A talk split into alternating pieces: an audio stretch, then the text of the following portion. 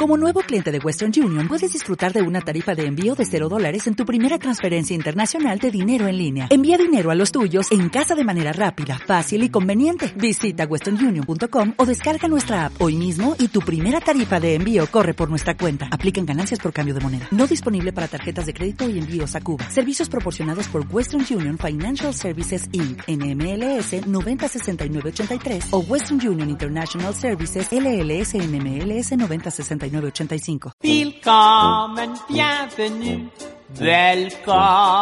Atención, les rogamos enciendan sus teléfonos móviles para avisar a los amantes de las artes escénicas de que el espectáculo está a punto de comenzar. Sube el telón de Quick desde mi butaca con Carlos Rivera. Happy to see you,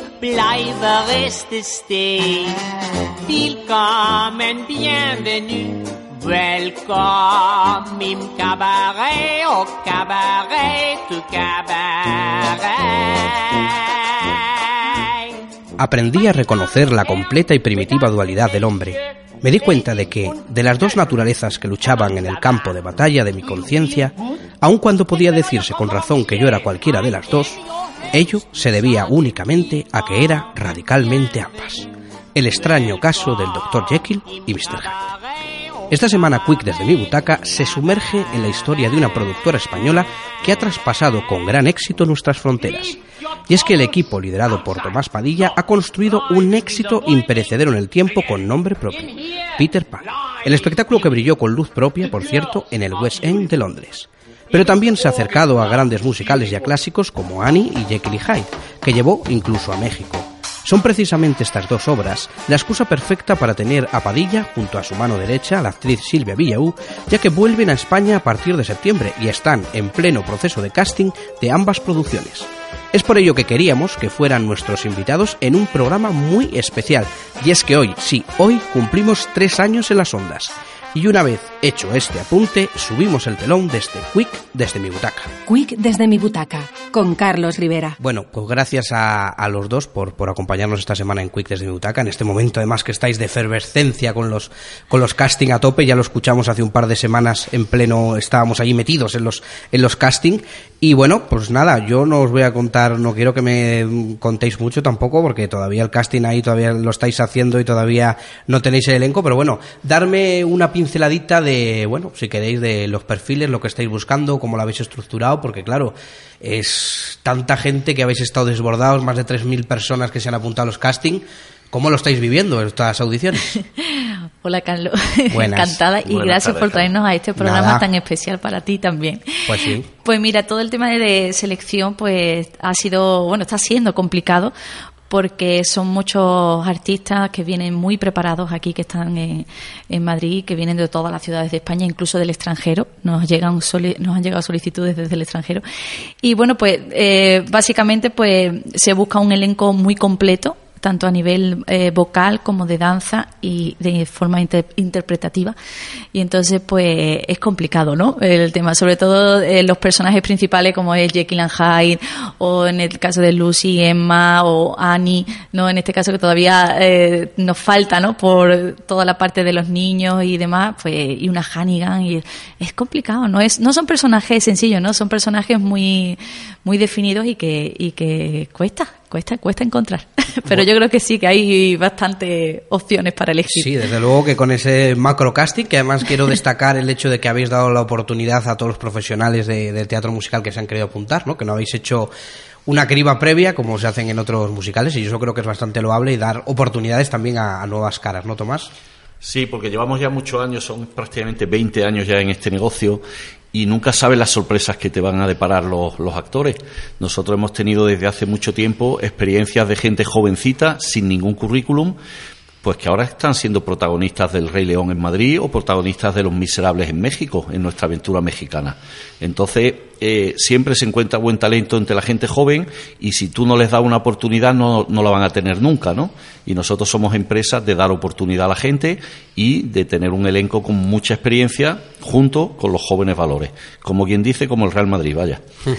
una mezcla explosiva y, y, estupenda. Y nada, bueno, vosotros son dos musicales que conocéis muy bien, tanto en España como, como en México. Y lo que me gustaría preguntaros, aunque no estrenáis hasta septiembre, porque es cuando comienza la gira, esa gira que vais a tener, que seguro que va a ser un exitazo, que me dieseis una primera pincelada de mm, cómo van a ser las Annie y el Jackie D. Hyde, me refiero a, la producción, no, no, al elenco que todavía no le conocemos de, de, estas producciones. A ver, venga, a ver quién quiere. Venga, uno y uno. El que quiera, yo creo que a Silvia le apetece hablar de Jackie Hyde, que sé que le gusta mucho. Y vamos a dejar a Tomás con Annie, que yo creo que sí también. Venga, por ejemplo. Son, dos producciones, la verdad, que son muy, muy potentes, ¿no? Estilo Broadway y demás.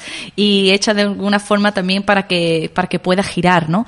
Eh, en cuanto a la puesta en escena.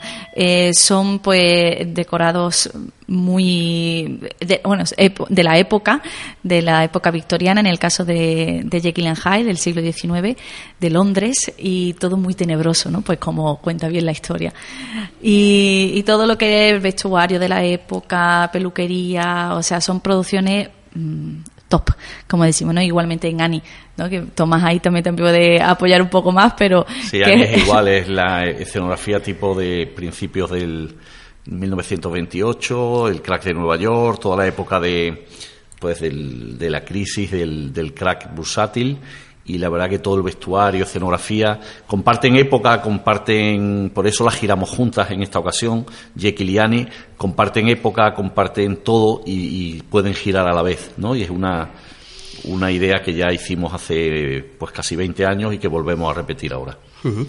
Además, esto no quiere decir que ese eternamente niño Peter Pan que siempre está sobrevolando vuestra cabeza deje de girar, de girar, de girar, de que volváis a ciudades, a muchas ciudades una y otra vez, de que sigáis llenando, que es increíble lo de Peter Pan.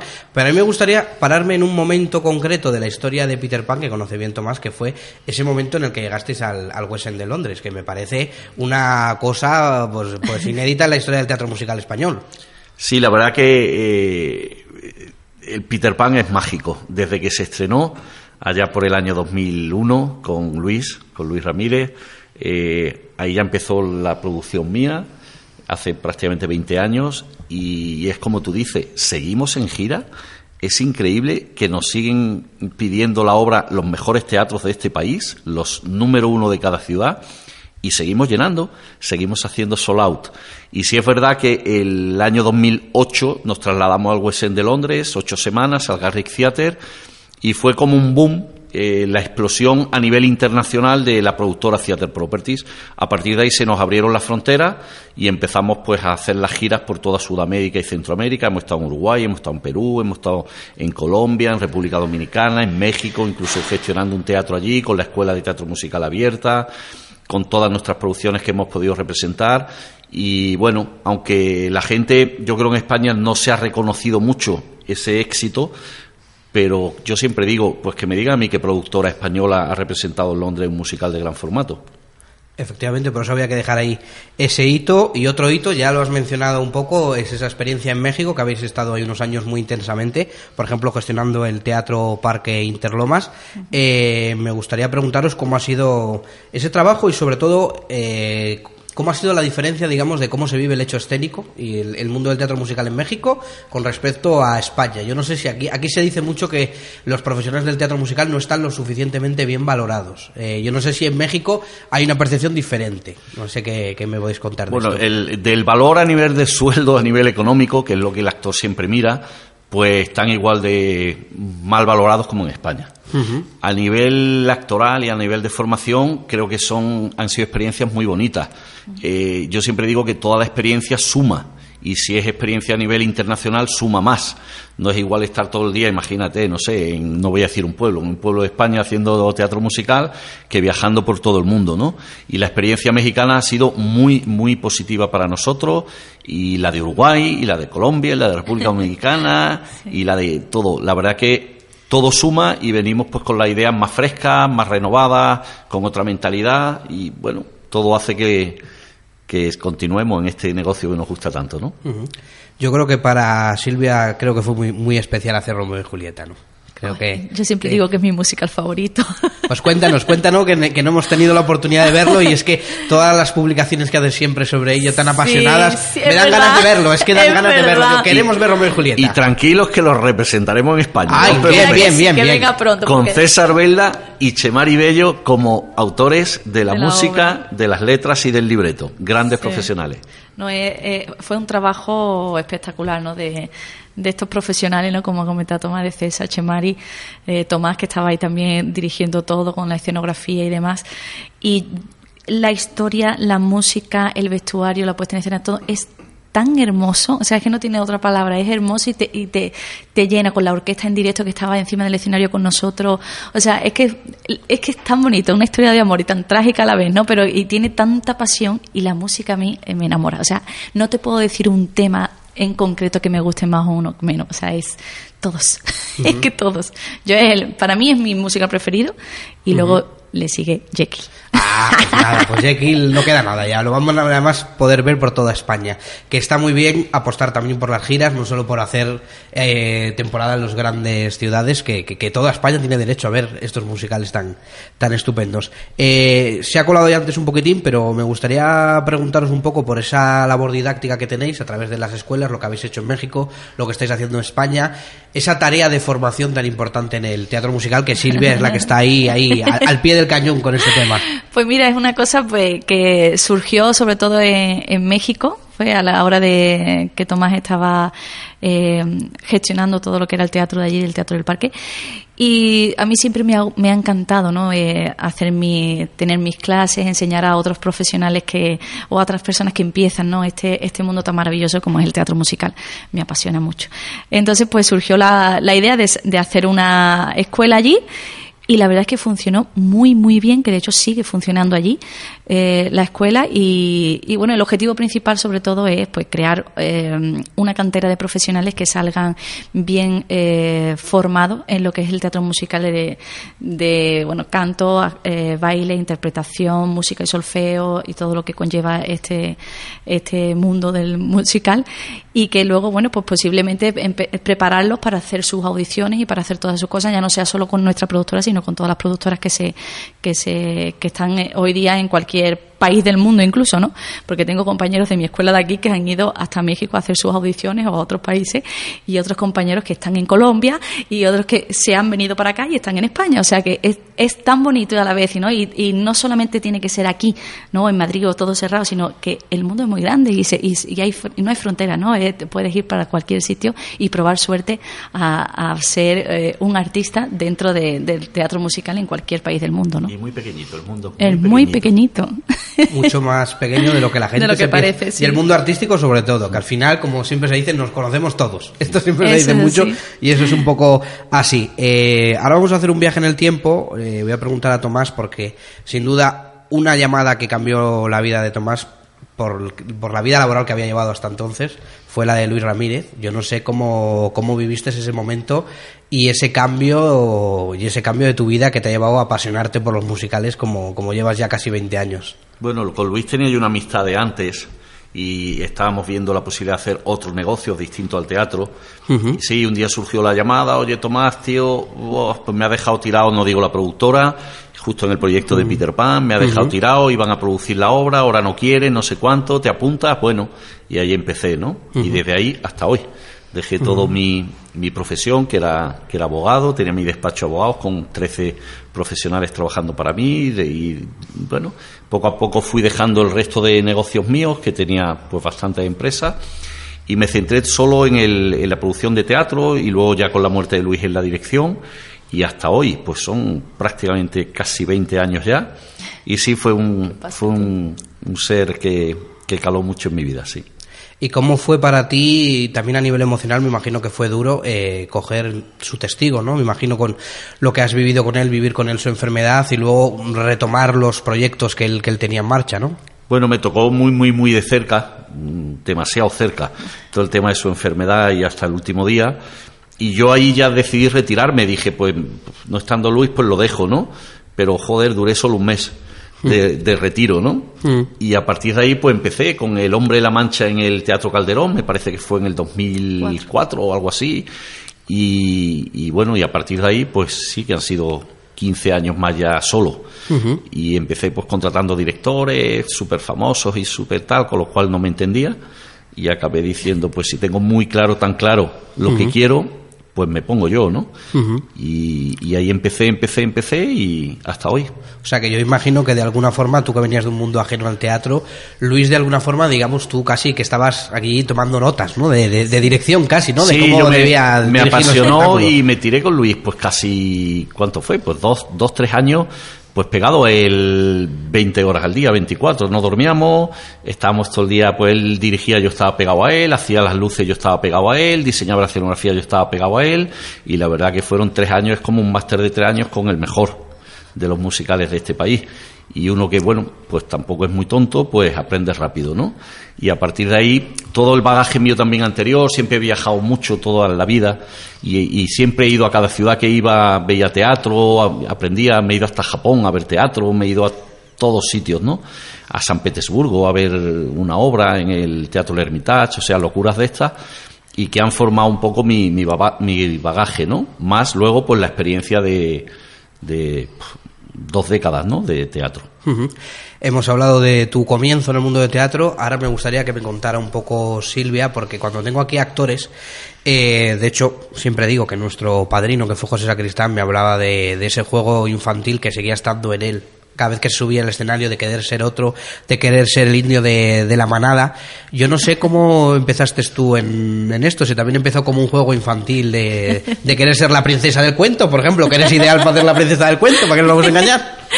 Pues mira, fue, fue curioso porque eh, yo de pequeña siempre he sido muy traviesa y muy mala.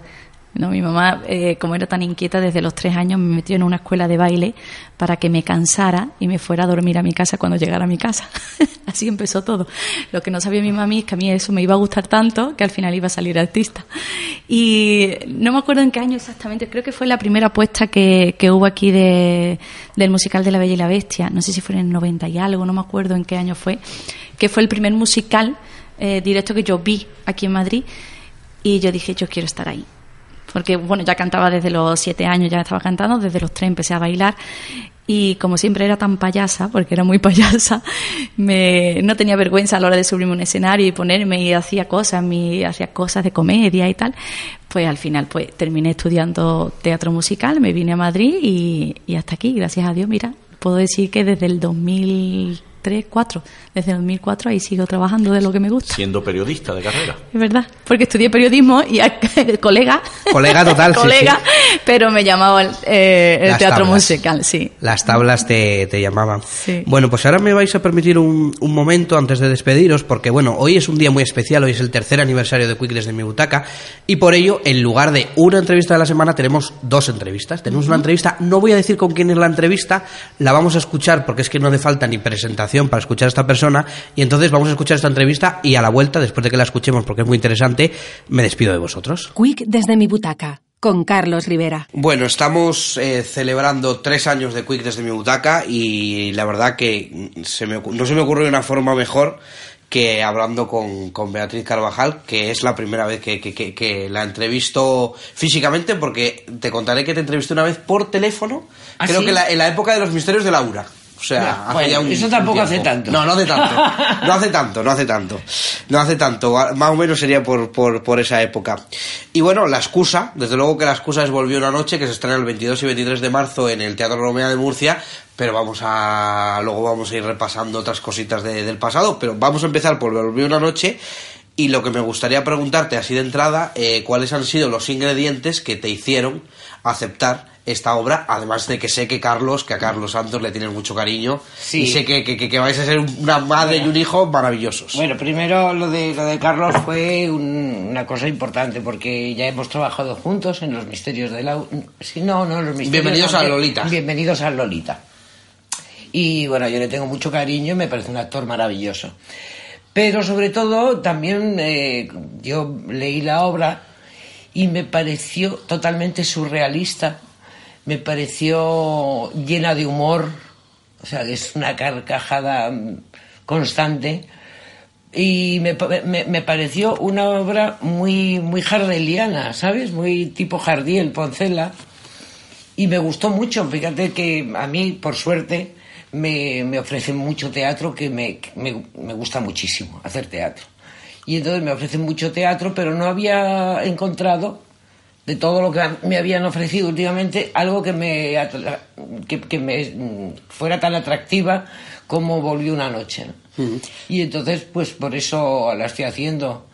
Luego, pues me gusta lo de César Oliva, lo de que la dirija él, los compañeros que, que tengo ahí. Mm, Creo que es un, un- se ha hecho un, un grupo muy, muy guapo. Y que viva Murcia, ¿no? Y que Está viva Murcia, muy presente en esta... Está Murcia muy eh, presente porque yo soy madrileña, madrileña, pero soy 50% murciana. Mi madre es murciana, era, pobrecita mía. Yo digo es porque todavía no me hago la idea de que no está. Del puerto de Mazarrón, Mazarronera. Entonces ahí Mu- Murcia por todos lados. Pues nada, Murcia a tope. Mencionabas a César Oliva, César Oliva, un, un veterano de la dirección escénica, obsesionado además con este texto porque le montó eh, de forma universitaria hace como veintitantos años. Eh, yo no sé cómo estás viviendo los ensayos con él y sobre todo me imagino que como actriz te aporta mucho estar dirigida por un hombre que tiene ya también tanta experiencia en la dirección escénica, ¿no? Sí, bueno, pues estoy encantada porque efectivamente es un hombre que además te da mucha tranquilidad porque le ves que, que tiene todo ya en su cabeza, que sabe cómo es, cómo lo quiere. Y, y yo me estoy dejando llevar mucho porque yo tengo la costumbre de llevarme el texto sabido con pinzas al primer ensayo, ¿no? Con lo cual me permite atender mucho más las indicaciones de, de César. Estoy muy bien. Me comentas ese hecho, el hecho de que te gusta llevar el, el texto preparado. Sí. Eres una actriz que se ha hecho en las tablas, que empezaste en el meritoriaje, que vistes trabajar a grandes de los que aprendiste. Y con respecto, esto me ha llamado la atención con respecto a algunas veces que te han preguntado por los actores jóvenes actuales y tal, algunos que entran por casualidad en la profesión, ¿no? Y que sí que te he oído decir que una de las cosas importantes es tener pasión y luego no tener prisa, ¿no? Me imagino que eso está un poco ahí. Ves que hay actores que entran de repente a hacer una serie y se queda ahí su carrera, no hacen más porque Claro, no tienen claro. ni tablas ni, ni, ni, ni pasión tampoco, ¿no? Claro, es que fíjate, tú lo has dicho antes, yo empecé haciendo meritoriaje, ¿no? Eso, eso era una escuela.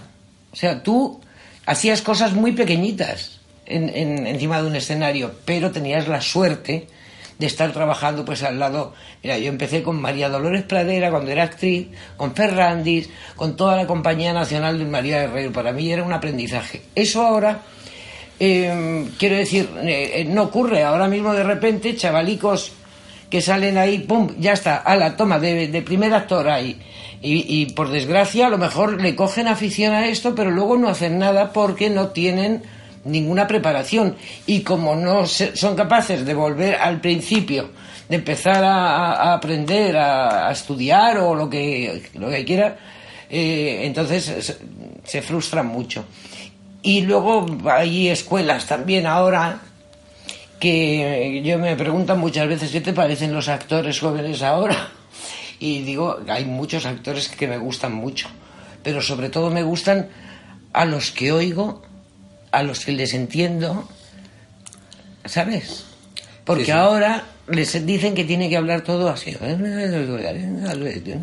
que tiene que ser todo muy íntimo y ni les entiendes ni les oyes. Entonces, eso no es interpretar.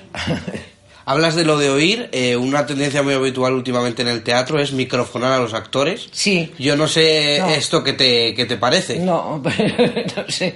Hombre, eh, no lo sé. Si, Depende del caso, como todo, pero... Claro, depende del caso. Si vas a, un, a una sala eh, que, que es inmensa, inmensa, inmensa, pues a lo mejor haría falta microfonar, pero no a los actores, poner mm, sonido de ambiente, micrófonos, que casi todos los teatros ahora mismo, los auditorios, están bien micro- microfonados y no hace falta. Si lo que tienes que hacer es aprender a proyectar tu voz y ya está. Y se te oye. Estamos hablando del teatro, a mí siempre me gusta preguntar, y más con una persona que lleva 54 años de, de- de carrera, ¿no? Pues sí, que sí. se dice Ya está pronto. bien, ¿eh? Ahora desde tu... Soy Desde... una anciana ya. Guau. Con esa energía que tienes, nada, nada. Es, Vaya, es por que has empezado muy joven, vamos a dejarlo que me es verdad. Eso sí es verdad. Pues eso sí es verdad. Eso sí es verdad. Entonces, desde la energía actual y desde este momento, eh, ¿por qué el teatro para ti sigue siendo ese, ese lugar maravilloso, ese lugar, gran lugar para contar historias? Porque digamos que para mí es la verdad de la interpretación, ¿no? Ahí no hay primeros planos, eh, es todo un plano secuencia desde que empieza hasta el final y, te las tienes que ver con, con el trabajo previo y con el público. Y entonces yo creo que esa es la realidad de la interpretación. Si tú sales a un escenario y consigues atraer a esa gente que hay ahí, bien a través de la comedia, del drama, del clásico, de lo que quieras, si consigues atraerla y tenerlo con así en un puño, eso no te lo da nada. Eh, y mira que me gusta el cine y me gusta la televisión, porque me gustan todos los medios que mi profesión me, ofrece, ¿no? Pero la realidad es que no pasa nada más que ahí. Y es además inmediato, es, son reacciones directas. Entonces, por eso me gusta mucho el, teatro. Teatro maravilloso, vamos a ver, volvió la noche. Pero hace poquito Televisión Española ha lanzado una promo de la serie Monte Perdido, en la que te hemos visto, que ha llamado, además de decirte, sé que no eres muy de redes sociales, pero que ha llamado mucho la atención. Ese flash es el segundo que sales en la, por el aspecto, yo creo que porque no sé el personaje si quizás rompe un poco con los personajes que te hemos visto últimamente en televisión. ¿Qué nos puedes contar de, esta serie tan inesperada? Pues mira, Monte Perdido es una serie que yo creo que va a estar muy bien. Es un, pues una historia de niñas perdidas en un pueblo, bueno, en, fíjate, se rodó en un pueblo maravilloso del Pirineo, en Benasque. Y, bueno, yo rodé muy poquito allí, pero se, se, rodó allí. Entonces, una historia de policíaca y tal. Y, yo hice ese personaje, ¿ves? Yo es que soy de Flash, o sea, con, con Volví una noche me pasó eso, dije, uy, qué jardeliano es, que no sé qué. Y leí Monte Perdido, leí el personaje mío y es muy pequeño. Yo hago una secuencia, más o menos en cada capítulo. Pues me atrajo de una manera tremenda, porque es un personaje muy intrigante. Incluso el público que vea la, el espectador que vea la serie se va a preguntar si existe o no existe el personaje. O sea, no te digo más. O sea, si, si es un personaje real o es fruto de la imaginación de, porque lo hago todas las secuencias mías con Mega Montaner, que es la protagonista. Entonces van a preguntar si, si estoy dentro de la cabeza de, de Megan o, o, existo realmente o no. Seguimos con, con, más televisión. Esta, esta, serie, la verdad que eso, ya, digo que llamó mucho la atención. El segundo justo que sale en el avance, porque es un avance de 20 segundos, lo que ha lanzado la televisión española, y decía la gente, llamaba la atención la imagen del personaje, era como... sí, sí, sí, es un desastre. el personaje va vestida durante toda la serie de la misma manera. O sea, que lleva esa, esos colorines que se ven colorines y eh, eh, va así, va con una botella con un líquido rojo que bebe que no se sabe qué es, fuma, dice tacos, eh, es fantástico el personaje. Maravilla, ¿no? es una maravilla, es un, es un regalito. Es un regalito. Un regalito, es una colaboración especial en esa serie que, que está la gente ahí deseando, deseando verla. Eh, otra serie en televisión española que la verdad que ha tenido larga vida, vamos a dejar aparte los líos de emisión que ha tenido televisión española con ella, que ha sido ah. Los Misterios de Laura. Ah, bueno, eso... Eh, que eso fue un poco locura, pero me imagino que ha sido una bonita experiencia como actriz, ¿no? Esa serie. Fantástica. me lo pasaba muy bien, me entendía muy bien con María Pujalte y, es una pena el maltrato que, ha tenido esa serie. Ha tenido un maltrato tremendo, ¿no? Nunca sabíamos si se iba a hacer otra temporada, ¿no? Y al final compraron la, serie americana y dejaron de, rodar esta, que es la que le gustaba a la gente, porque la otra, la americana, no, no le gustó a nadie, efectivamente. Yo vi el primer capítulo y dije, vaya horror, que me pongan otra vez a María Pujalte, no quiero ver esto. claro, es que son esas cosas que pasan, Carlos que no, no se entienden, pero era una serie que además hacía buen, tendría buen char eh, y, a la gente le gustaba mucho. Yo que no soy de redes y eso, pero de repente me metía en foro, TV, no sé qué, y veía las opiniones de la gente y tal, y decía, pero si es que gusta muchísimo. Entonces, bueno, pues, pues esas cosas que, que pasan. No, es un misterio. Eso sí que es un misterio. Y no el de, y no el de, y no el de Laura. Y no el de Laura. María la tuvimos aquí hace un tiempo que estuvo haciendo teatro en Fernán Gómez y la verdad que, que también lo recordaba con mucho cariño la, la serie porque creo que es una serie que tiene algo... Es una serie Y no lo digo en mal sentido como de otro tiempo, en el sentido bueno, ¿eh? No Sí, lo sí, digo en un sentido malo porque la gente siempre cuando dices que es una serie es como como un nostálgica... homenaje- es un homenaje a Colombo. Has a- escrito un crimen, a- ¿no? Se ha escrito un crimen, ese tipo de, de, de- de series. Y a mí me encantan. A mí todas ese tipo de series me gustan mucho. Por lo tanto, el estar dentro de, de los misterios me, me encantó. ¿Te gustó? Sí. Y volvemos a la comedia. La comedia estuviste en las últimas etapas de Aquí no hay quien viva y luego enlazaste con los primeros años de, de La que se avecina. Sí. Muchos actores, yo sé que hay actores que lo dicen, otros que no. Ha habido actores que sí que me lo han dicho. Actores que han dejado Aquí no hay quien viva que estaban súper cansados del Sí. ritmo de rodaje que creo que fue el motivo por el que dejaste también La que se avecina, ¿no? Pues sí. Pero Hay mucha- Santiago Ramos que estaba agotado en Aquí no hay hay, quien mucha, viva. hay mucha gente que se piensa que me echaron y no. Yo sí me aclaro que no, que no me echaron, que me fui por cansancio porque Mm. porque llevan un se lleva un, se llevaba, yo no sé ahora cómo seguirán, Mm. se llevaba un ritmo de rodaje eh, muy extraño y bueno, no te voy a contar anécdotas de, de, de cómo era aquello, pero vamos, fue una cosa dije, cuando me dijeron fue, fue de firmar la quinta temporada, Mm. pues yo con mi representante hablé y le dije no, no hay quinta temporada. Y Goya se murió haciendo croquetas. Claro, claro. Y entonces me mataron para a volver. Y un día hablando con José Luis Moreno por teléfono, me dice, me dice, te echo de menos en la serie. Y digo, ah, pero estoy muerta. Y dice, pero tú eres imbécil, la gente revive. La gente revive. Y mira, enlazando con Volvió una noche. ¿ves? Sí, sí, enlazando que, que hay, que hay ya sí que va- no vamos a contar mucho, pero creo, pero que es No, muy bonita no, la, no, la- no vamos a contar mucho, pero hay que contar que soy una madre que vuelve de la tumba a hacerle la vida imposible a su hijo porque el hijo le ha contado en, en el cementerio que se va a casar. y que tiene una parte de la relación muy tierna, que yo creo que es lo que va a gustar también ese, Sí. ese clic final que va a tener. Claro, pero sobre todo va a ser una madre al uso que dice, pero bueno, ¿cómo te casas sin mi, sin mi permiso? Y está muerta hace 10 años. Está muerta, pero vaya energía que tiene la, Sí, sí, la muerta, la muerta, la muerta que no estaba muerta. Estábamos hablando antes de, has mencionado ya ese, esos comienzos, a los 15 años en el Teatro María Guerrero. Mm. Eh, ahí debutas y creo que tuvo algo que ver Antonio Ferrandis, ¿no? En ese, en ese debut, porque creo que te presentó a José Luis Alonso. Me presentó al director de- del teatro María Guerrero porque Ferrandí vivía en mi casa. Anda. Y sí, porque a través de, de gente amiga, eh, pues estuvo viviendo en casa hasta que se compró él su, su casa aquí en Madrid. Y yo le daba mucho la lata. Yo con 14 años, 13, iba detrás de él. Antonio, cuéntame, ¿qué- pero yo qué tengo que hacer para ser actriz, pero que no sé qué. Y un día, pues entró por la casa y diciéndome, doña María Guerrero, que ya vas a hacer teatro pesada. Y me llevó por la tarde a conocer a José Luis Alonso. Era una función de Jean Giraudoux, intermeso. Y, y me dijo, me miró y dijo, sí, sí, muy bien, que se quede, porque necesitaban siete niñas y ya está. O sea, y así empecé. Y fue la única ayuda que he tenido en esta profesión.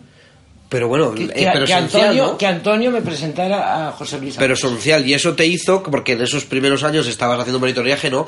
Que tú estuvieras mucho también como espectadora, entre comillas, ¿no? Entre cajas, viendo las funciones y aprendiendo Yo de todos lo- los actores grandes. Y era lo que hacía cada día. O sea, porque yo salía poco en las funciones. Yo salía pues de bulto, hablaba a coro con las otras niñas, pero lo que sobre todo lo que hacía era fijarme y, y preguntarme si yo algún día podría hacer algo parecido a lo que veía que hacían eh, esas actrices maravillosas que, que tuve la suerte de estar en el escenario. Un- una cosa que recuerdo maravillosa es a Irene Gutiérrez Cava, que la tengo ahí, en esa foto. Eh, a Irene Gutiérrez Cava, que trabajé en la tercera obra que, se, que hice, porque estuve tres obras en el María Guerrero, haciendo nada. Pero yo trabajaba, pues, pues eso, con gente como ella, como Bódalo, como Monserrat Carulla, con, no sé, o sea, y entonces yo me ponía entre cajas todo el tiempo a mirarles y a tratar de aprender un poquito de ellos. Creo que Antonio Gades también, también coincidiste con él, ¿no? Hombre, y con Antonio Gades, eh, ¿cómo sabes eso? que te has informado. Me he mucho. informado mucho, sí, Pues sí. mira, Alfredo Mañas montó, el padre de Achero Mañas, montó un Don Juan Tenorio espectacular, maravilloso. Éramos como 100 personas, Madre entre músicos, con una orquesta dirigida por Antón García Ril. eh, en directo con, con un, un ballet encabezado por Goyo Montero, que ya ha fallecido, me enteré hace poco además, y, y montó un Don Juan Tenorio, que el Tenorio era Antonio Gades. Yo no te puedo contar el lujo que era cada día durante los ensayos y luego un mes que estuvimos en el Teatro de la Zarzuela, ver a Antonio Gades bailarte aquí delante durante todo ese tiempo. Y además era un ser maravilloso. Un hombre cercano, cercano, muy entrañable y estupendo. Y ahora vamos a, a desmentir, yo creo que un mito que hay, que, que, que la gente te asocia mucho con el 1, 2, 3 y se piensa que tu carrera televisiva empezó en el 1, 2, 3, pero No. creo que fue otra persona, José Antonio Plaza, ¿no? Que te vio en, el, en la voz del pintor, ¿no? Claro, y a partir de es ahí... que, claro, el 1, 2, 3 era el programa por excelencia en, en aquel momento. Pero ahí hay una cosa muy curiosa, y es que yo, eh, antes de, de mm, José Antonio Plaza llevarme a televisión a hacer los personajes estos, eh, yo había hecho una obra de teatro con, con Ibáñez Menta, con el padre de Chicho, que la dirigió él, con Zori Santos. Eh, y entonces le dijo a su, a su hijo, dijo, Chicho, tengo una chica en la compañía que te la tenías que llevar al 1, 2, 3. Y Chicho no me llevó nunca al 1, 2, 3. Hasta que no me empezó a conocer la gente, y eso es una realidad. Que yo luego le agradezco mucho a Chicho el tiempo que estuve en el 1, 2, 3 y todo eso. Pero quien realmente me dio la, la oportunidad fue José Antonio Plaza, y me la podía haber dado él si hubiera hecho caso a su padre. Porque es que yo en esa obra salía y salía dos veces y en total tenía nueve frases y me aplaudían tres veces en, ese, en ese poquito. Y entonces su padre estaba alucinado y decía, esta chica tiene que llevársela al 1, 2, 3. Pues no sé, esto que me dices de, de- de que saliendo tan poco llamaste la atención del público, etcétera, etcétera, yo te he oído muchas veces reivindicar la, la, la- la figura del actor secundario, ¿no? De estos secundarios que hemos tenido en España. claro. De estos actores que, que, en algunas ocasiones también se convirtieron en protagonistas, ¿no? Como Claro. el caso de López Vázquez, que llegó a ser gran protagonista de Mi querida señorita y tantas grandes Todos, películas. todos han empezado. Tú, hay, hay películas y a mí me gusta mucho el cine antiguo español, me gusta verlo. Y te das cuenta, dices, anda, mira, pero si ese es fulano. Claro, porque la gente, es lo que te he contado antes, la gente empezaba poco a poco, poco a poco, haciendo cositas pequeñas, hasta que de repente el que tenía un talento determinado salía a flote eh, y se ponía de- en, en- en primera línea porque se lo merecía, pero a base de trabajo. Y entonces, bueno, luego, aparte de los de primera línea, ha habido secundarios maravillosos toda la vida. Te puedo decir, pues, montones. Joaquín Roa era un hombre maravilloso, que, que un hombre mayor, que, que siempre era un secundario, bueno, muchos, muchos. Que, que, que han estado ahí y que realmente son los que hacen la profesión. Gente como Jesús Guzmán también, ¿no? Como. Jesús Guzmán, sí, montones. Bueno, pues todos los Sí. que no son los protagonistas son los secundarios. Sí. Y, y son los que hacen la profesión y los que, gracias a ellos, se pueden hacer películas, se pueden hacer teatro y se pueden hacer televisión. Qué pena que, que al final esos secundarios que no son tan conocidos no hayan no se haya podido materializar en la casa del actor, ¿verdad? Que Ya. hayan podido encontrar un lugar Ya, donde, cariño, eso, donde- se- eso es una cosa que, que la arrancamos hace treinta y tantos años, que ya yo ya lo dejé y que no sé qué, qué pasará con eso, pero pensando sobre todo en, en esa gente. Porque claro, el primer actor, digamos, la primera actriz, pues No se problemas. supone que va a tener menos problemas a la hora de una pensión o de lo que haya podido ahorrar que un actor secundario, ¿no? De reparto. Entonces, bueno, pero es, una- es un tema que no me gusta mucho tra- tratar porque me duele mucho. Es, lamentablemente Sí, no, no, no me gusta hablarlo porque como no, no es una cosa fallida que no, no ha podido ser y, y entonces me da mucha pena. Algo que, volviendo a otro recuerdo un poco curioso, que seguramente mucha gente no, no conocerá, es que participaste en el Festival de Benidorm. Adiós. Eso sí que, yo lo que me gustaría preguntarte, porque siento que yo me imagino que tú te sentías un poco fuera de lugar, entre comillas, ¿no? En ese contexto, ¿no? Yo no sé si, de, si, si en esas situaciones en las que no estás en tu sitio se aprende más que de un éxito. ¿Sabes qué pasa? Que yo siempre he coqueteado mucho con, con la música. Mm. Siempre con, con, el mundo de la canción. Eh, yo he hecho, muy joven, he hecho mucho musical. Estuve en el teatro, de, del teatro en el María Guerrero, se hacían los títeres. Y se montaban obras maravillosas. Y todas tenían música, todas eran musicales, entonces yo siempre. Luego cuando hice humor en todos mis espectáculos, yo llevaba canciones, llevaba cosas, me gustaba mucho. Pero lo del Festival de Benidorm viene de pues una noche con unos amigos en un sitio tocando la guitarra, no sé qué, y me puse a cantar y me oyó uno que estaba allí que yo no sabía quién era. Resulta que era un músico argentino me dijo, chica, vos cantas divinamente. bueno, y me llevó a una, cosa, una casa que había muy importante entonces de discos que se llama Moviplay. Entonces, y fue Moviplay quien me mandó al festival de, de Benidorm. Y como yo hacía de todo, o sea, me decían, café teatro, sí, no sé, sí, sí, festival de Benidorm, sí. y fui a cantar al festival de Benidorm. Luego, por gente del jurado, me, porque no pasé, o sea, no pasó la canción, me dijeron, te has quedado la número 11 y pasan 10. O sea que tuve muy buenas críticas. El, director de la orquesta, el maestro Domenech, eh, me felicitó, me dijo, así se canta, me dijo. Porque yo no tenía ningún, ninguna, ninguna escuela de nada, pero pues mira, cuando cantaba no desafinaba, lo hacía bien, le daba, le metía corazón y, y a la gente le gustaba. Bueno. Y en esta trayectoria tan, tan variada, la gente durante muchos años te ha asociado a la comedia. Creo que llegó un momento en el que tú, que, tú lo que querías ser era actriz por encima de, de hacer comedia y de hacer, eh, haber hecho como... Sí, me gusta mucho la comedia. Sí, ¿eh? sí. Lo que pasa es, por ejemplo, en cine, en cine, em, pues me llamaban para hacer nada más que cosas muy... ¿Sabes? Mm. Y entonces dije, pues no, si, no, si yo no llevo mucho tiempo sin hacer cine, pues no haré cine hasta que no llegue algo que... Que no sea una comedia loca, así muy No, pues no, que sea algo que me, que me guste mucho. No, bueno, dime tú. Por, eso el, teatro el teatro siempre lo has tenido ahí como un refugio, ¿no? Y te llegan oportunidades como, por ejemplo, ese Lázaro en el laberinto de Buero Vallejo, que creo que fue también un, punto importante, ¿no? dentro de tu trayectoria teatral. Pero además eso fue porque Buero eh, me había visto hacer cosas. Yo había estrenado anteriormente en el Teatro Maravillas eh, El Hotelito de Antonio Gala y Buero quiso que le hiciera yo la, la protagonista junto con Javier Escriba de Lázaro en el laberinto y un personaje dramático, un personaje...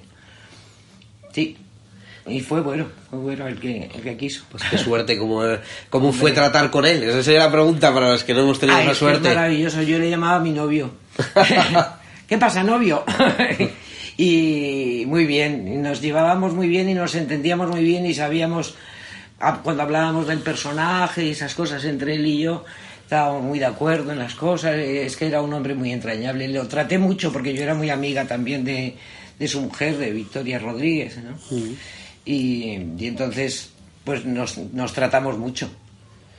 Es un, era, pues eso, otro lujo, como con Antonio Gala, que, que yo con Antonio Gala hice el hotelito, pero había hecho en el año 70, 71, por ahí, la única obra de café teatro que, que escribió Antonio Gala, oh. que se llamaba Spain Striptease. Y ahí pues fuimos muy amiguetes. Bueno, pues, pues eh, personajes importantes, seguimos avanzando. Eso da mucho gusto. En el tiempo, hablar de gente así, me imagino que sí. Y de repente llega Ricardo Rewan, estabais eh, creo que ensayando otra obra anterior, te ofrece hacer Misery, ¿no? Que se lo pediste tú además, prácticamente, ¿no? ¿Cómo sabes eso? Y te dan un fotograma de plata encima, que creo que es un reconocimiento que tienes mucho cariño. Sí, sí, sí, sí, sí. por favor. Eh, pues sí, eso fue una, una cosa muy curiosa, porque estábamos ensayando Magnolias de Acero. Y, sentados así en, el patio de butacas, estaban ensayando una escena que yo no estaba y estaba sentada así a su lado. Y me dice, tengo los derechos de mi serie. Y me quedo y digo, esa la quiero hacer yo.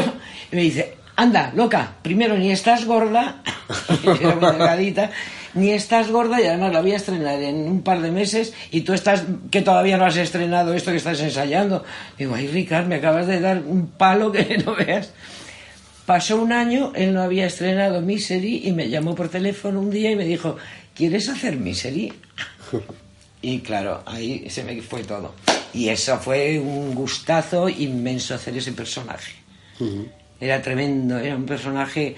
Ha habido mucha gente que ha visto esa obra, que me ha parado por la calle y dice, yo no he pasado más miedo en mi vida, me decían. Y eso está muy bien, en una obra de miedo que des miedo.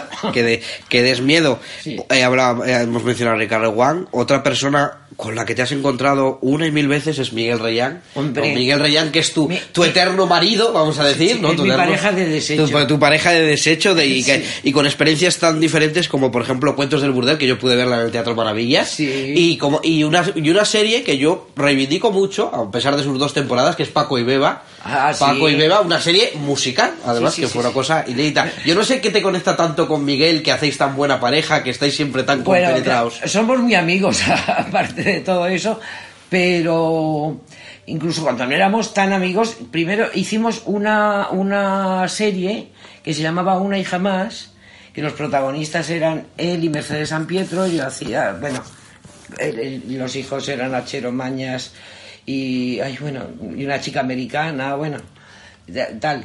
Y entonces, y- incluso hemos hecho, de repente llamaban, nos llamaban para hacer un capítulo de otra serie, para hacer un- una colaboración en un capítulo, y nos llamaban de pareja. Me acuerdo, en, en uno que no me acuerdo cómo se llamaba, la serie, pero me, me acuerdo perfectamente yo vestida de flamenca tipo Rocío Jurado y él de torero. eso, Vaya. Eso no saber lo que era aquello. Vaya. Pues sí. Pues mira, trabajamos muy bien, nos entendemos muy bien, nos queremos mucho. Y hemos hecho, pues fíjate, cantidad de cosas. Cantidad de cosas. En, en Los Misterios de Laura Sí. me pusieron de repente un novio que, que, que, acuerdo, aparecía, no sé qué, que era cura. Sí, eso, eso me parecía la bomba. Era ya. cura, era la bomba. Y Miguel Reyán, o sea, es, sí, sí. Miguel hemos, hemos hecho muchas cosas juntos, muchas. Pues sí. Es un grandísimo actor y, y un gran amigo además. Se nota. Eh, hace tres años comenzaba este programa, eh, tenía de, de padrino a José Sacristán, Ah, y sí. yo cuando le, le preguntaba por, por este oficio vuestro, eh, él se remitía mucho al, a lo que dicen los ingleses. Los ingleses no dicen actuar, dicen jugar, dicen to play, o el francés dice jouer, creo que es. Y él me decía que para él este oficio, con tantos años de oficio además, seguía siendo ese oficio en el que él jugaba a ser a, a indios y vaqueros como cuando era niño. Yo no sé si esa parte también está en Beatriz Carvajal todavía a día de hoy, que se sube profesionalizado, como siempre digo. Sí, sí, sí, pero, sí. pero ese, ese juego. Pues, eh, pues sí, porque además eh, para eso tienes que tener una parte eh, de tus principios, ¿no? Y nuestros principios, tanto de Pepe como mío, eh, era la infancia.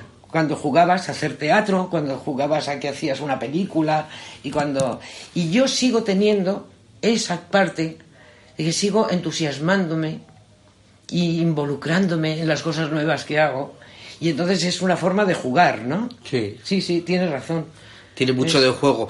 Tú llegó, hombre, eh, eh, subiéndote a las tablas por primera vez a los 15 años, yo no sé si con los con esos 15 años tú dijiste a tu familia eso, como decía Concha Velasco, lo de mamá quiero ser artista, o lo veías todavía como algo, como, como un Mira. juego de juego, de infantil. Yo es que vuelvo a decirte que yo mis recuerdos que tengo de, de pequeña Sí. es jugar al teatro. O sea, yo era lo que, a lo que más me gustaba, jugar. Y la primera vez que yo eh, me subí a un escenario fue en una cosa del colegio, tenía yo ocho años, cantando una canción en francés, que salíamos un montón de niñas de ciclistas con un número a la espalda. Y cantábamos una canción en francés. Y entonces en ese festival, o sea, lo que es que te guste mucho eso, ¿no? O sea, todas las clases hacían cosas. Bueno, pues yo me, me sabía todo lo que hacían las otras clases, todas las canciones que cantaban, todo lo que hacían. Entonces yo todo eso, luego a los niños de mi barrio, se lo montaba.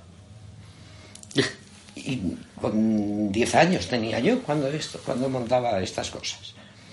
Entonces, eh, quiero decirte, eh, mis padres me dejaron porque, bueno, ellos debían verme que algo pasaba conmigo.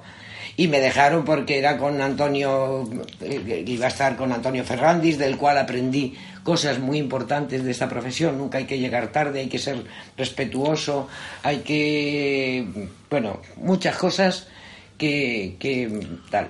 Y entonces me dejaron por eso. O sea, como, bueno, pues mira, nadie quiere hacer la gracia de hacer teatro, pero claro, cuando la cosa fue para adelante y yo seguí, seguí, seguí, se dieron cuenta de que no tenía remedio, o sea que yo iba a ser actriz y punto.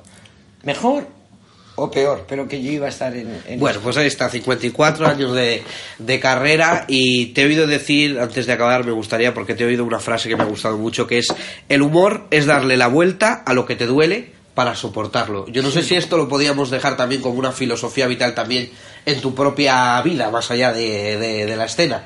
Llevar con, intentar llevar con humor Con todo, humor lo, todo lo que, cómo va transcurriendo la vida. Pues eh, sí, yo creo que es muy importante tener buen humor y, y poder a- afrontar las cosas porque yo, cosas que me hayan dolido más que la muerte de mi padre, por ejemplo, o de mi madre, y con mis hermanos, después de haber in- incinerado a, a cada uno de ellos, nos hemos matado de la risa con cosas, ¿no?